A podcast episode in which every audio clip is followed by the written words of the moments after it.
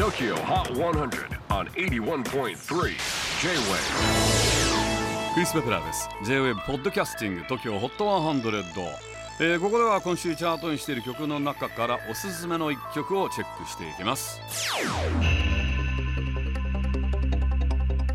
今日ピックアップするのは98位に初登場。アイススパイスレマプリティガール2000年生まれニューヨークで育ったラッパーアイススパイス最近はビッグネームとのコラボが続いていてピンクパンサレスニッキー・ミナージに続くコラボの相手はナイジェリア人ラッパーレマ。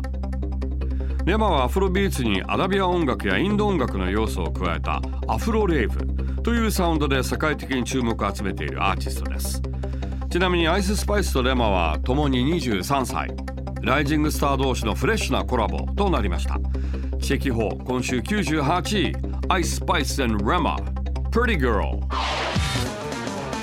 J-WAVE PODCASTING. TOKYO HOT 100